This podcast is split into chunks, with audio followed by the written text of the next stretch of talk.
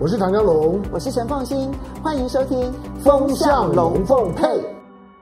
好，幺五 TV 的观众，大家好，周末快乐！我是唐江龙。现在已经到九月底了，呃，大家准备过周末的同时，下个星期就已经是四天的中秋连假了，时序进到了十月。其实光是这个礼拜，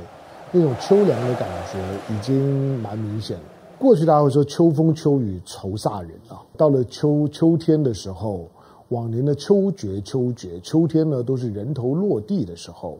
往年呢，在过去呢，古代要行刑，死刑犯行刑呢，也都是挑挑秋天，它有这种的四季运作的时候的味道。到了秋天的时候呢，就就是生命呢要要开始做一个整理收尾的时候。好，所以呢，气候呢，其实对于人呢，人对于自己当下的心情跟所处的环境的认识啊。四季的转变呢，其实是有一些很微妙的影响。这样讲很抽象，我我要我要讲的是是说十十月份，往年到了十月的时候，我们都会说光辉灿烂的十月。我我的我的年纪了，我们小的时候呢，十月都是普天同庆、渤海欢腾、光辉灿烂的十月。从十月十号的国庆日，十月二十五号的光复节，十月三十一号的那个时候蒋介石的时代，还有呢，就是说呢，在蒋公诞辰纪念日，这些呢，在在日历上面呢，都是有国旗是红色的放假。好，那光辉灿烂的十月，你就会看到呢，各个公家机关啊，门口就搭牌楼，到处呢插国旗，那种的政治符号呢是非常的鲜明的。你就会觉得呢，这个国国家即使在面对内战架构，但是有蓬勃的朝气，会对未来呢充满了希望，所以我们会唱明天会更好。那并不是说现在的台湾不好，台湾台湾现在看你生活在哪一个 level 上面。在一个不同的层级、不同领域的台湾人，对当下生活的感受的落差可能是很大，因为贫富差距也很大。大家呢投射的视角、生活的范畴呢也不太一样。不过往年这种光辉灿烂的十月，到两岸呢开始有了频繁的交流跟接触了之后，大家也知道十月一号对对岸来讲呢也是光辉灿烂的十月。那对于对大陆的民众来讲呢，一年的三个长假：五一长假。十一长假、春节长假，所以十一的长假，十月呢也是准备好好放假的时候。看起来大家不管是十月一号的十一的长假，或者是十月十号的国庆日，在往年来讲呢，只要呢大家呢和平共处、相安无事，十月呢大家呢各自找各自的快乐，各自庆祝呢各自自己的生日，也不碍事儿。不今年二零二零年情况比较特别。九月，两岸已经走到了一个一个空前紧张的位置。那个紧张，并不是说你明天呢就会听到炮弹落地的声音。但虽然你听不到，但是我也不希望台湾的民众，尤其是雅虎 TV 的观众，你会天真到觉得那是想象，天真到以为那个距离你还很远，没有这么远。之前我们讲过，因为台湾海峡的现状呢，已经彻底的改变，那个改变呢就回不去了。我们过过去，台湾呢，当当解放军实力呢不如台湾，台湾在台湾海峡拥有制空权、制海权，那美国呢还给台湾撑腰，有中美防御防御协定的时候，台湾呢在台湾海峡在大陆的当面，台湾设了几个特别的政治机制，这几个政治的机制，你也可以说是台湾的安全机制，它就像是保险丝一样。就是呃，如果紧张的时候呢，那个保险丝呢会熔断，熔断了之后呢，会会把整个的情绪呢把它 cool down 下来，然后呢，那个危危机呢就比较有有时间呢缓冲去处理。这几个机制呢，现在大家都知道了，一个是防空识别区。几年前的时候，你想台湾有有谁在在乎什么防空识别区？因为没有没有什么莫名其妙的东西会进到你的防防空识别区里头，解放军那个时候也不会特别去试探你的防空识别区。可现在呢，防空识别区 ADIZ 呢，成为大家耳熟能详的耳熟能详的概念。虽然它不是国际法上面的许可的概念，但是反正基本上面它是一个彼此之间呢在角力之后的产物。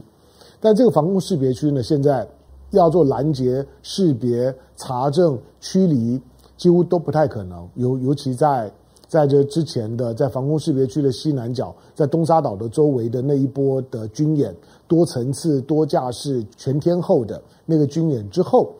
解放军呢已经证明了，就是第一个，他他不会理会台湾的防空识别区；第二个，台湾呢即使说呢不管，那这就是我的防空识别区，你来了之后呢，我就要是升升空。第一个，台湾除了把自己累死以外，第二个也也不会达成什么效果。就像在这个礼拜八天的时间呢，对解放军呢来了七次了。那你能怎么办？最多的时候呢，甚至于一次呢来了呢十八架次呢，十九架的架次，从不同的方向呢，同时呢靠近台湾，你防不胜防。防空识别区没有了。第二个，我们看海峡中线，海峡中线呢，前两天呢我们在节目当中谈到过了，就是呢大陆的外交部呢发言人呢已经公开的否认了海峡中的中线，就是告诉你不要再跟我谈海峡中中线，这个很重要。因为一九九九年之后，两岸呢才真正的默契式的承认了海峡中线。一九九九年以前，虽然有一条叫戴维斯线的海峡中线，但是不把海峡中线当一回事的。一九九九年以前是台湾，台湾那个时候呢有制空权、制海权。台湾认为什么海峡中中线，海峡中线摆在那儿，但是呢，其实整个台湾海峡都是台湾的海峡，都是台湾可以用的海峡。好，但是到一九九九年之后呢，解放军出海了，台湾呢不再拥有整个台湾海峡，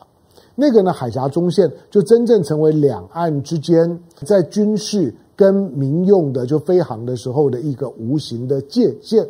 我常常讲，民航机在穿过台湾海峡的时候，靠右边走跟台北飞航情报局通报，靠左边走。跟上海飞航情报局通报清清楚楚，所以那个海峡中线实质上面在航空运作的时候呢是存在的，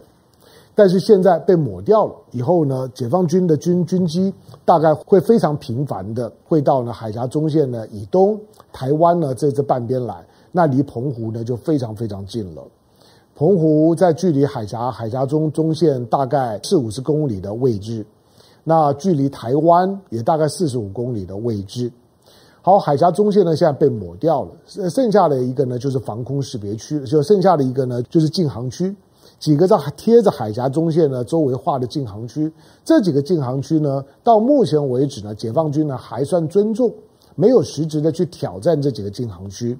但是如果解放军连这几个禁航区都不当一回一回事，因为这些禁航区它同样的没有什么国际法的法源。换句话说，如果他要挑战这几个禁航区，那就跟他呢挑战防空识别区是一样的，他来就来了，那看你能把我怎么样。所以两岸两岸关系的未来的发展，尤其在军事紧张上面，它的伸缩空间呢就非常非常的大了。那三条的保险丝，两条都已经断了，只剩下一条了。只剩下一条的时候，那风险当然就很高。如果真的发生短路走火的时候，如果没有保险丝怎么办？这是两岸关系现在真正呢需要考虑的。好，那我为什么说十月份还会不会光辉灿烂？一方面，你听到美国的大选，川普呢的阵营一直喊十月惊奇，就是十月呢我要做一点你想不到的事儿，让你呢 surprise，让你觉得 amazing 的事情。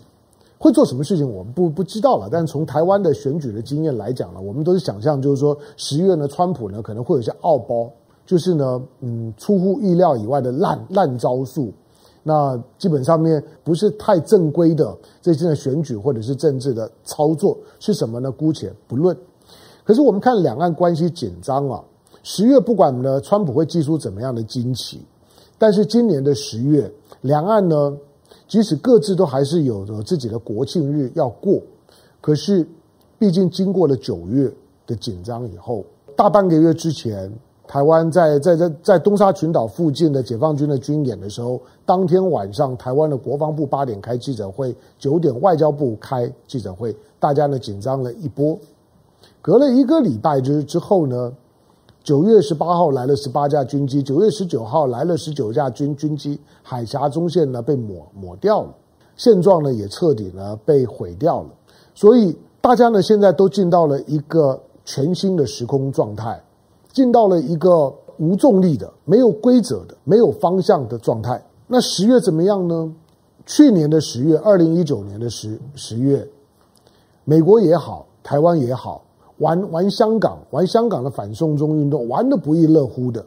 那个时候，蔡英文正准备要竞选连任，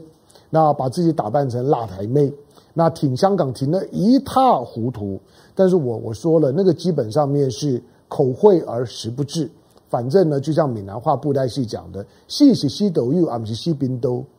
所以呢，就算香港有事，关台湾什么事儿？我只要嘴巴上面讲一讲，今日香港，明日台湾，哇，那个选票稀里哗啦进来，蔡英文拿拿了八百一十七万票，那是去年的十月经经期，十月经期完了之后，十一月香港区域会的选举，泛民派大胜，OK，但大胜之后又怎么样？今年七月一号，当港区国安法一颁，香港形势已定，台湾不用玩，美国也不玩。美美国呢，连他的美国文化中心这个 CIA 驻香港的香港的主要的机构都已经撤了，美国等于已经放弃一下香港。问题是今年的十月，会不会在台湾的这身上也在玩十月惊奇？最后呢，把台湾卖了。那台湾的事后再来感叹，被人家出卖了，还帮人家数钞票，那也来不及了。台湾在当下终究需要对两岸关系有一些有一些属于自己的主体性的思考。就是台湾如何避免两岸的冲突呢持续的恶化下去，避免呢把两千三百万人呢卷入呢一场战争，而这场的战争从大陆的角度来讲，仍然是一场的内战。